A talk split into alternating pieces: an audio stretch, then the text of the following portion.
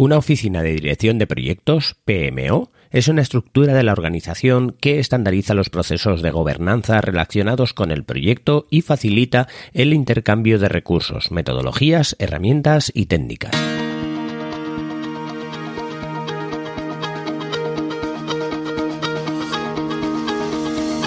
Hola, estás escuchando Proyecta, un podcast de Emilcar FM sobre dirección y gestión de proyectos, metodologías ágiles, lean, productividad y mucho más. Yo soy Abel Yécora y os voy a contar todo lo que tiene que ver con este mundo.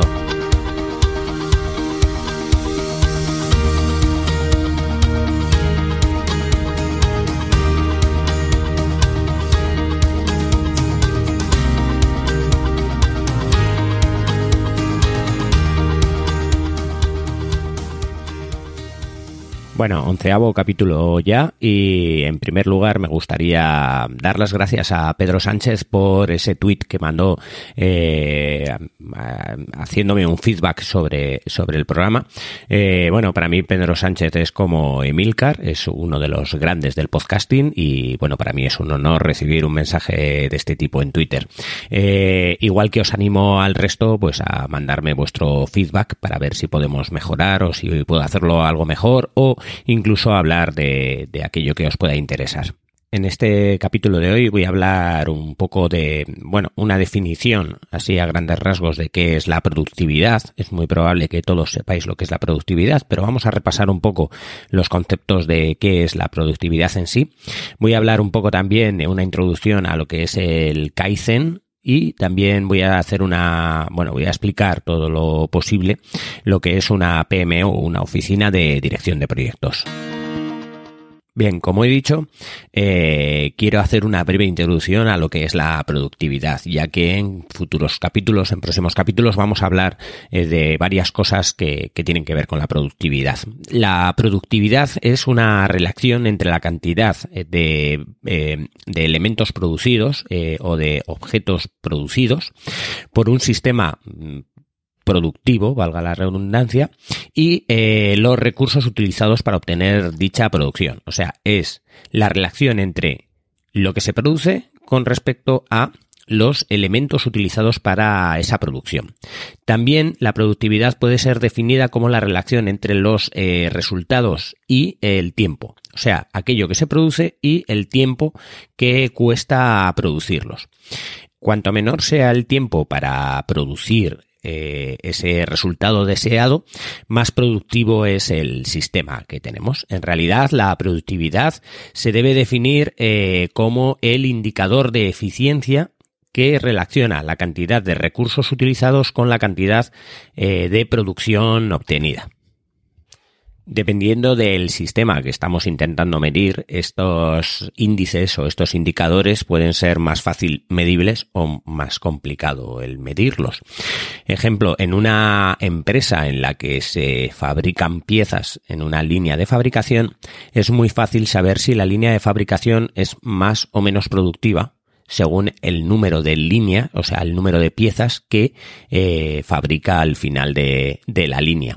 Si decimos que eh, esa máquina o esa línea de producción con eh, X kilovatios de electricidad y X número de tiempo, que puede ser, pues, no sé, dos días, dos mil kilovatios, con tantas materias primas, distintas cosas, va a producir 100.000 piezas, es Mm, digamos, más productiva que una máquina con los mismos recursos de electricidad y demás vaya a producir 50.000 piezas.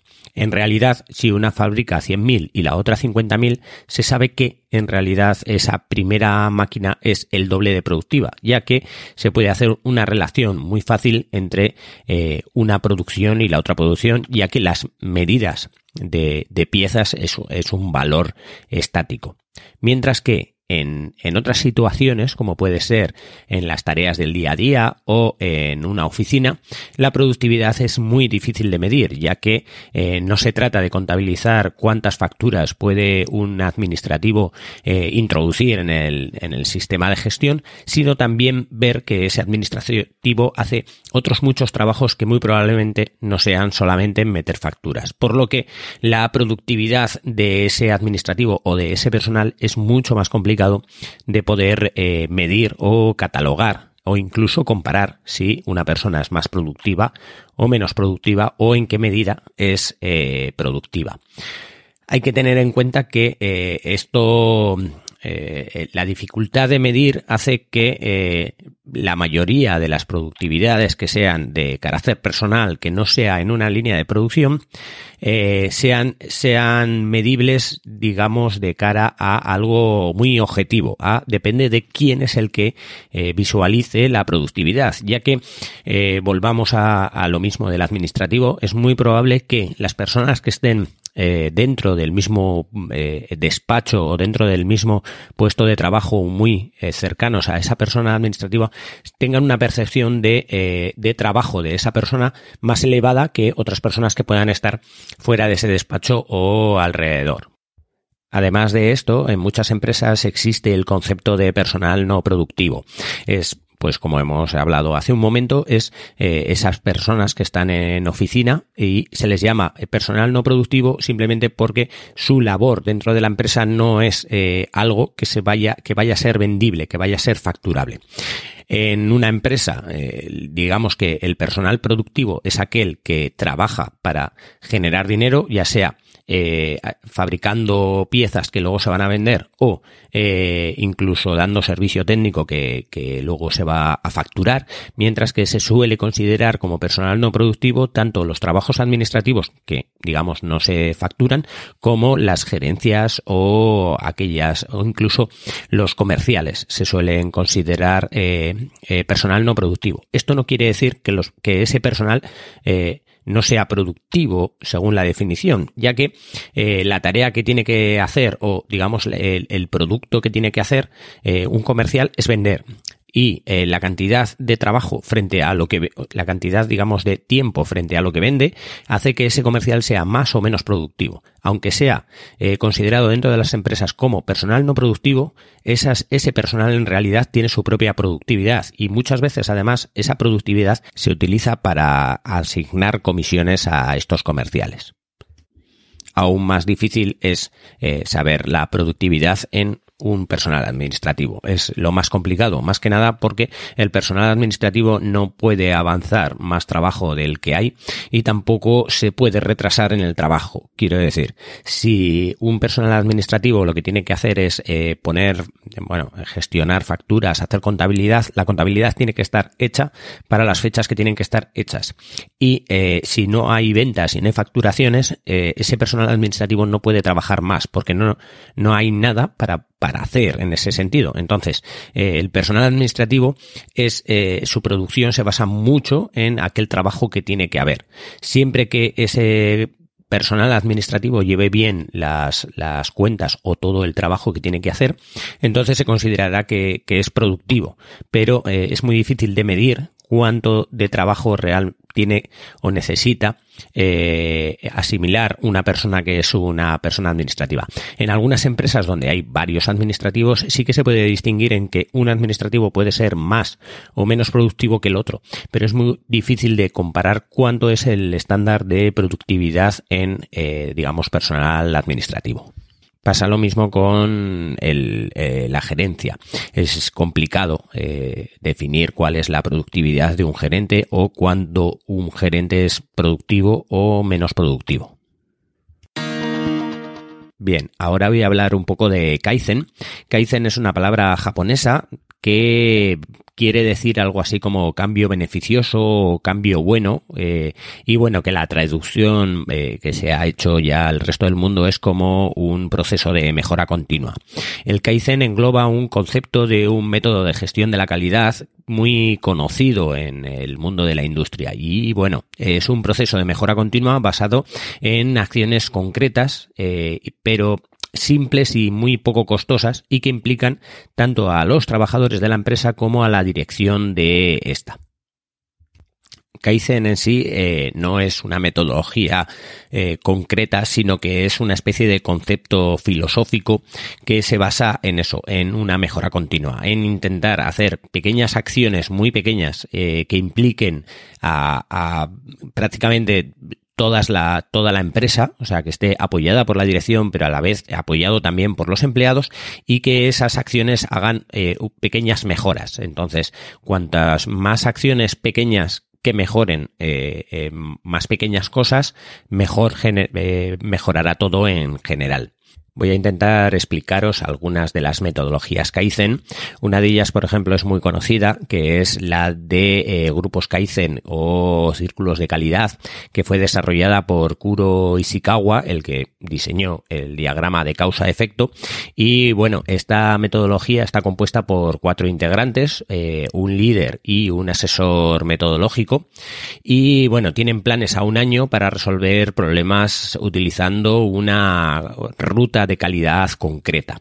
Entonces, eh, volvemos a, remarcar esta técnica de Kaizen es de mejora continua, fue diseñada por Ishikawa y Ishikawa estaba eh, muy centrado en eh, saber cuál es la causa de algunos problemas. O sea, es eh, un Kaizen diseñado muy para, eh, para resolver problemas, para, para, hacer mejoras en quitar problemas. Entonces, esta ruta de la que hemos hablado del, de los círculos de calidad eh, se basa en unos siete pasos que, bueno, son el primero es definir el problema, saber cuál es el problema. Como siempre, no podemos atacar algo que no sabemos lo que es. Luego, un reconocimiento de características del problema, es ver cómo es el problema, qué es lo que provoca el problema, qué está alrededor del problema. El tercer paso es la búsqueda de las principales causas. Esa búsqueda de las principales causas se puede utilizar cualquier método de análisis de causa-efecto. El como cuarto paso eh, es buscar cuáles son las acciones para eliminar esas causas. Una vez que ya hemos analizado con aquel diagrama que ya vimos, por ejemplo, de Ishikawa, de espina de pescado, cuáles son las causas, tenemos que eh, definir o eh, Em, inducir eh, cuáles son las eh, acciones que vamos a, generar para eh, quitar cuáles son las esas causas que han generado ese ese problema.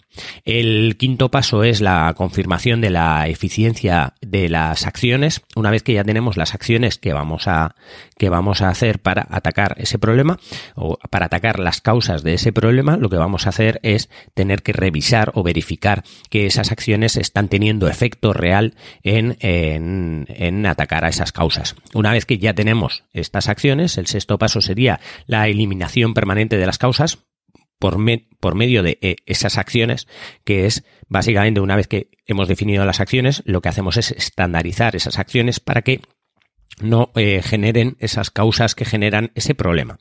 Y por último, el séptimo paso, que es básicamente el que casi siempre se nos olvida, es la revisión de las actividades y, bueno, una planeación de un trabajo futuro para eh, definir claramente que eh, eso se está, está, teniendo efecto y que, eh, y que la, la, estandarización que se ha hecho, estas, estas eh, acciones que se están haciendo, estándares para eliminar esas causas, se están llevando a cabo y, por lo tanto, el, trabajo o el problema está o ha desaparecido y sigue manteniéndose desaparecido. O sea, no aparece el problema a lo largo del tiempo. Si no revisamos eso de manera, de manera continua, pues puede tender a relajarse cuáles son esas acciones que se están haciendo en la estandarización y eh, volver a ocurrir ese problema.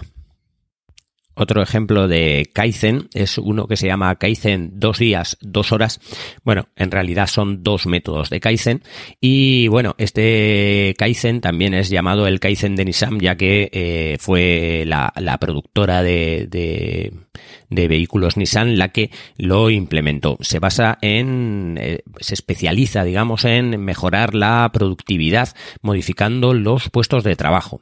Sea, este Kaizen es para mejorar la productividad. El otro era para evitar los problemas y este es para eh, mejorar la productividad cambiando el puesto de trabajo. En el Kaizen de, de, dos días lo que se hace es un grupo de trabajo indisciplinario que lo que eh, eh, se dedica es a trabajar en, en, una mejora del puesto de trabajo analizando y aplicando cambios de manera inmediata. es un grupo de personas que lo que hace es revisar un puesto de trabajo y hacer cambios para que esa productividad sea mejor. El, el Kaizen de dos horas es normalmente eh, un es básicamente lo mismo, pero en lugar de ser un grupo de trabajo es una persona, un supervisor de una línea de producción que eh, a base de revisar y de ver cómo se trabaja eh, aplica pequeñas ideas, eh, pequeños cambios en la línea de trabajo para hacer que ese trabajo sea más productivo, esa línea sea más productiva.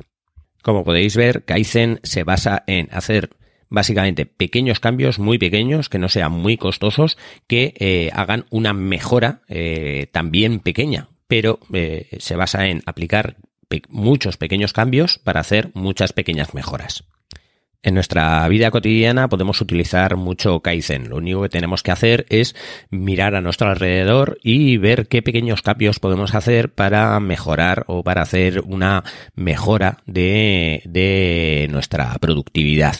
Un ejemplo, pues eh, si nosotros, por ejemplo, tenemos que hacer varias coladas, pues porque tenemos hijos o tenemos eh, eh, una familia un poco amplia, pues muchas veces tendremos que planchar o incluso doblar la ropa, que es lo normal pues podemos pensar en que eh, uno de los cambios que podemos hacer de mejora, que es un pequeño cambio, es intentar comprar ropa que no sea necesario planchar o de un fácil planchado. Es un pequeño cambio, algo que no nos cuesta demasiado, pero que va a mejorar notablemente nuestra productividad. También para el tema de doblar la ropa, pues podemos coger una de estas eh, cartones o placas que nos facilitan el que pongamos una camiseta y en dos segundos tenerla doblada. Eh, y además todas las camisetas las podemos tener con el mismo tamaño tamaño de doblado y todo eso. Esas, esas pequeñas, ese pequeño saltito que nos hace eh, mejorar un poco, lo que hace es que si vamos sumando minutos y minutos al final de año, pues podemos ser más productivos. Bueno, y por último voy a intentar explicar un poco qué es una PMO. La PMO en sí es un concepto un poco eh, extraño para, para, mucha gente, pero eh, especialmente para aquellos que están intentando sacarse una certificación en dirección de proyectos como es el PMP. Una PMO confunde mucho porque eh, por, por su concepto, por su digamos descripción. Una PMO es una Project Manager Office, o sea, una oficina de dirección de proyectos y lo que define la la PMO, como hemos dicho en la en la presentación del podcast de hoy eh, es que es una estructura de una organización que estandariza los procesos eh, de gobernanza relacionados con el proyecto y facilita el intercambio de recursos, metodologías, herramientas y técnicas. ¿Qué quiere decir esto? Que una PMO es una oficina interna dentro de la organización.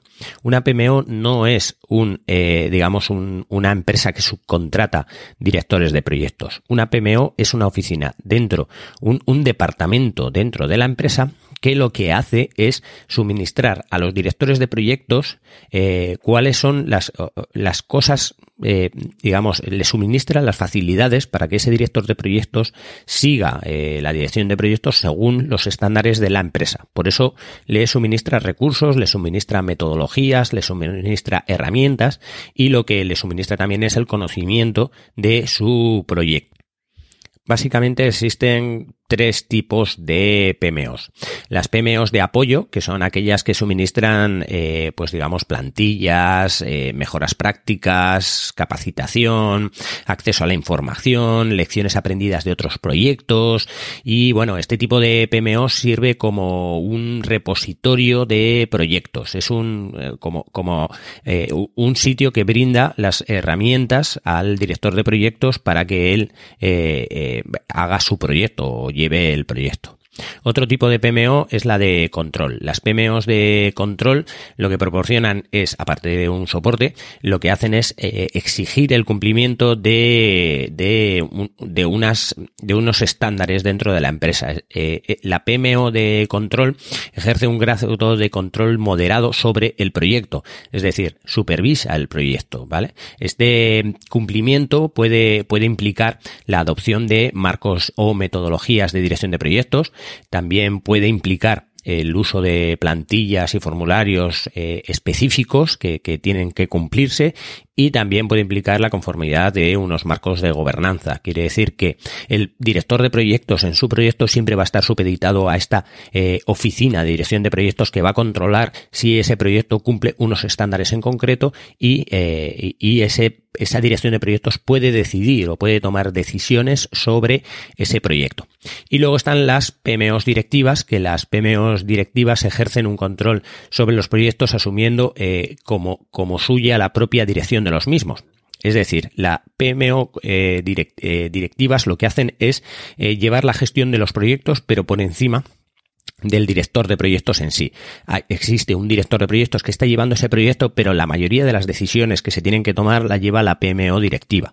En este caso, eh, las PMOs pues ejercitan un grado de, control muy elevado sobre los eh, proyectos en sí.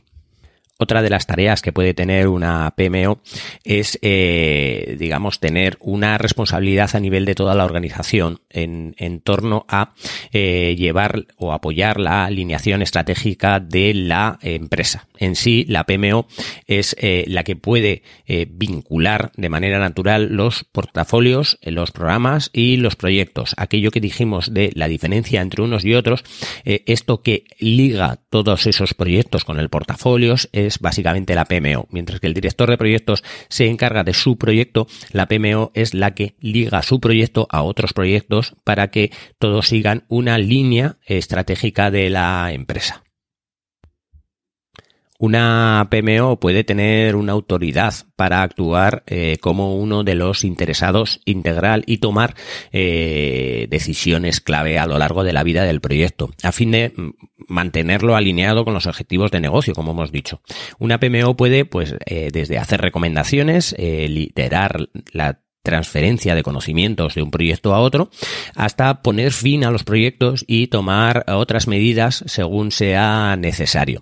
Es importante saber que cuando una PMO en realidad es eh, de control o directiva, eh, es la que puede decidir eh, en un momento dado poner fin a un proyecto y finalizarlo, aunque el director de proyectos pueda estar eh, pensando en que ese proyecto llega eh, a, a, ser exitoso.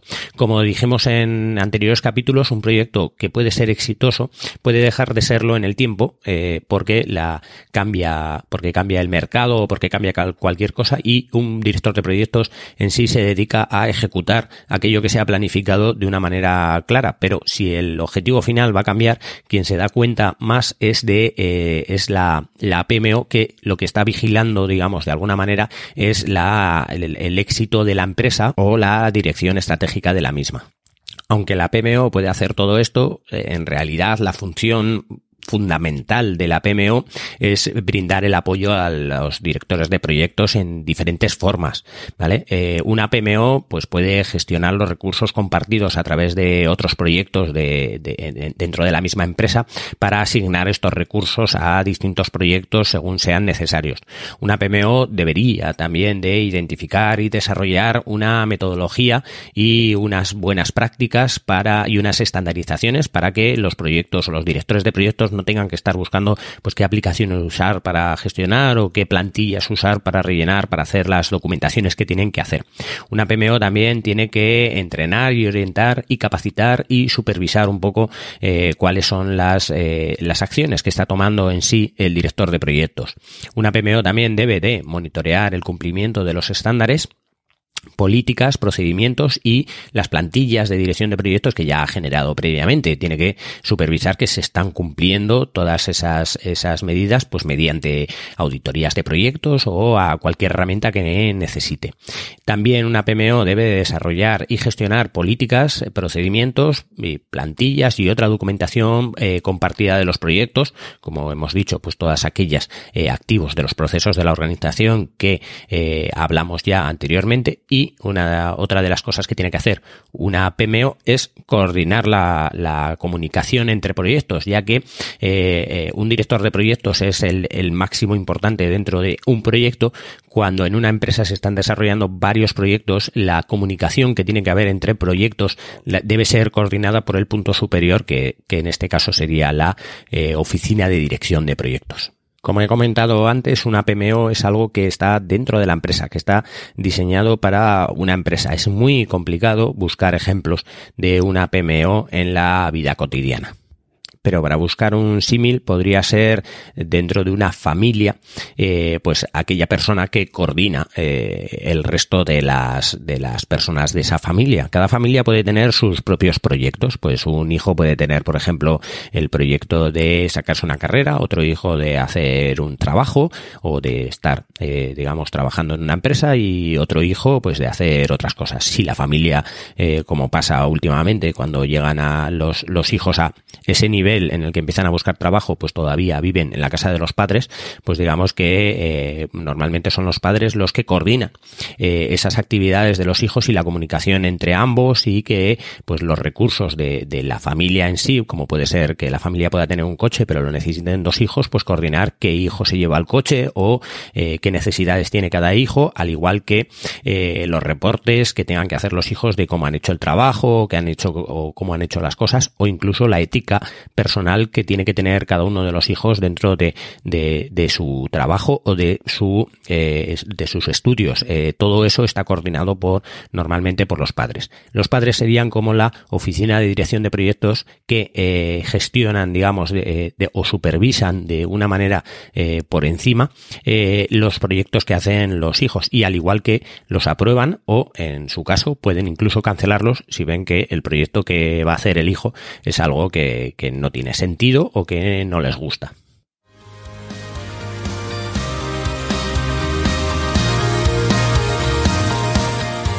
Y hasta aquí el capítulo de hoy. Muchas gracias por escucharme. Tenéis todos los medios de contacto y la información y los enlaces del capítulo en emilcar.fm barra proyecta, donde espero vuestros comentarios. Hasta el próximo capítulo y no os olvidéis de que lo bien planificado bien sale.